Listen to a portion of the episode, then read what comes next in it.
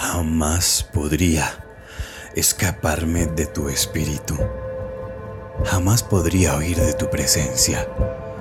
Si subo al cielo, allí estás tú.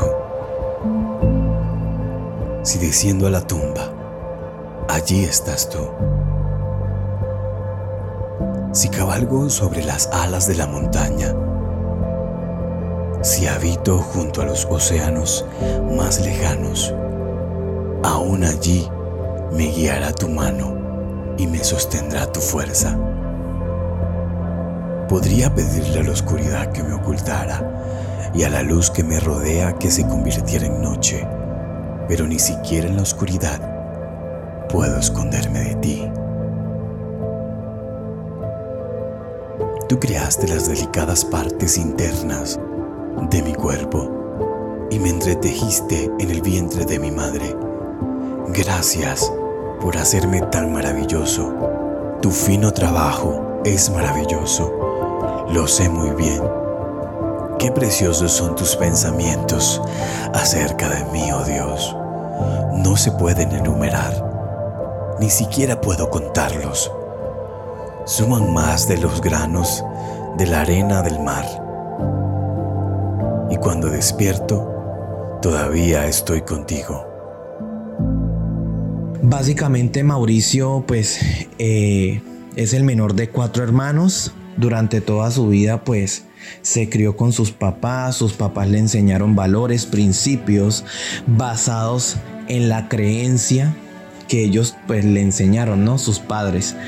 Eh, básicamente no me crié en un hogar cristiano, no me crié en un hogar católico, no me crié en un hogar evangélico ni testigos de Jehová, o sea, no me crié, no tenía ni idea que eso existía. Sabía que había un Dios, pero no tenía ni idea de todo lo que él podía hacer y que realmente, aunque no lo veamos, se podía sentir.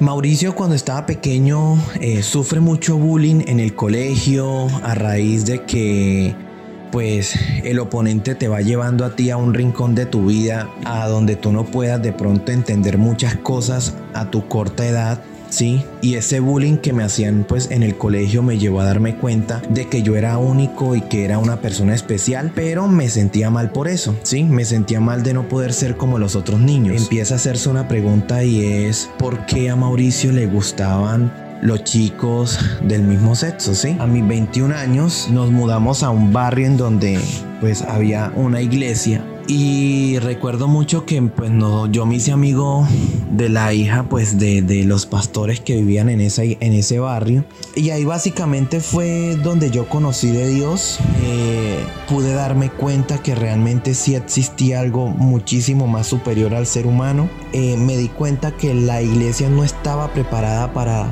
para recibir a ese tipo de personas dentro de ellas no estaba preparada para recibir a una prostituta, a un homosexual, a un travesti, a un drag queen y darles un acompañamiento espiritual. Y Mauricio seguía siendo la misma persona vacía dentro de la congregación. Esa era la diferencia.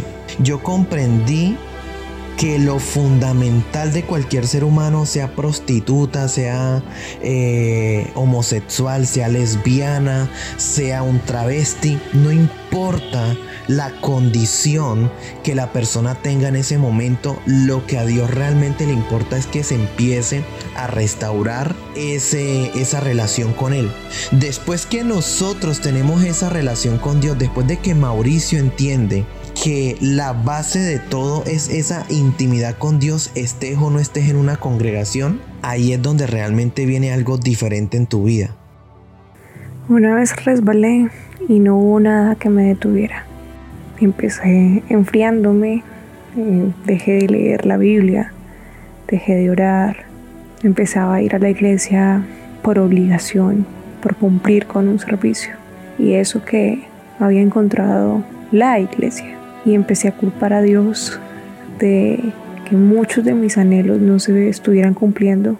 Me alejé tanto que ya ni siquiera sentía ese dolor por hacer algo mal y traté de buscar refugio y ahí fue cuando llegó una persona que disfrazada de amistad buena empezó a cautivar mi corazón y se convirtió en una relación donde era un refugio oscuro y tenebroso, pero yo creía estar bien.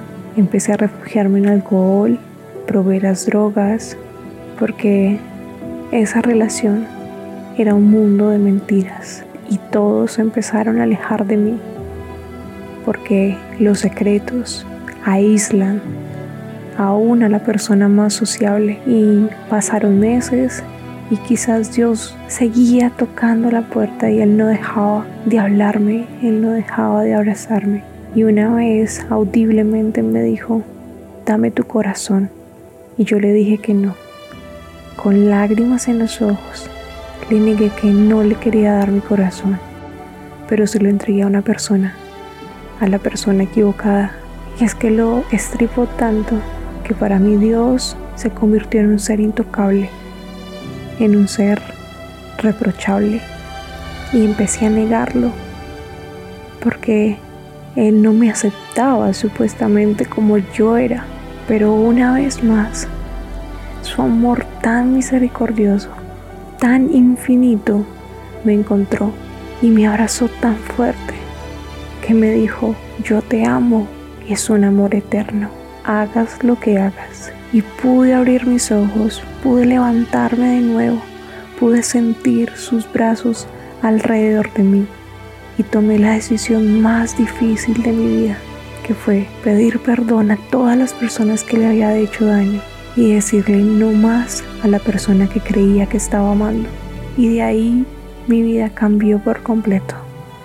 Todo empezó a restaurarse, a florecer algo tengo seguro y es que Dios está aquí y aún me sigue amando. Yo fui abusado cinco veces por cinco hombres distintos durante mi niñez. Me maltrataron por mi conducta manerada durante años. Crecí lleno de confusiones, de odio, de mucho rencor y sentía asco de mí mismo. Tenía un problema pero no era consciente de ello. Debido a mi falta de madurez, me autoengañaba y trataba de convencerme de que todo iba bien en mí, pero los años fueron pasando y no podía engañarme más. Cuando tenía 16 años aproximadamente, me vi al espejo y por primera vez en mi vida reconocí que no solo tenía un afecto especial hacia los chicos, en realidad me gustaban. Pero sabía que eso no era correcto había aprendido en la iglesia que esa conducta no era aprobada por Dios. Entonces comencé a luchar contra ello en silencio y con todas mis fuerzas. Sin embargo, tenía muchas heridas en mi corazón que desconocía y un vacío emocional que necesitaba llenar tan pronto fuese posible. A través de esas aberturas entró la tentación y me arrastró desenfrenadamente. En mi intención de llenar mi corazón, sentí como fui hecho pedazos sin compasión. Ahora sentía que mi herida era más profunda e incurable. Me sentía perdido.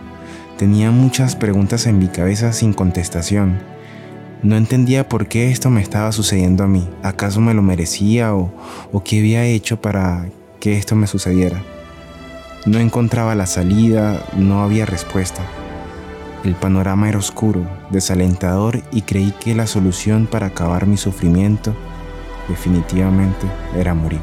En medio de ello escuché la voz de Dios y recuerdo que sus hilos de amor me acercaron hacia Él para curar y vendar mis heridas con especial cuidado. Sentí como su amor me rodeaba y reconstruía mi corazón. Poco a poco fue colocando cada pieza en su lugar y reafirmaba mi identidad. A Él no le importó mi pasado, me recordó que soy su hijo, que me ama y que esta batalla la lucharía de su mano, con sus fuerzas y a través de él encontraría mi libertad. Primera de Corintios 1:28 dice, y lo vil y despreciado del mundo ha escogido Dios lo que no es para anular lo que es. Ni el homosexualismo, ni la promiscuidad, ni el alcohol, ni las drogas fueron más grandes que el amor de Dios mi nombre es Carlos Ávila y soy un vivo ejemplo de la misericordia y del amor de Dios.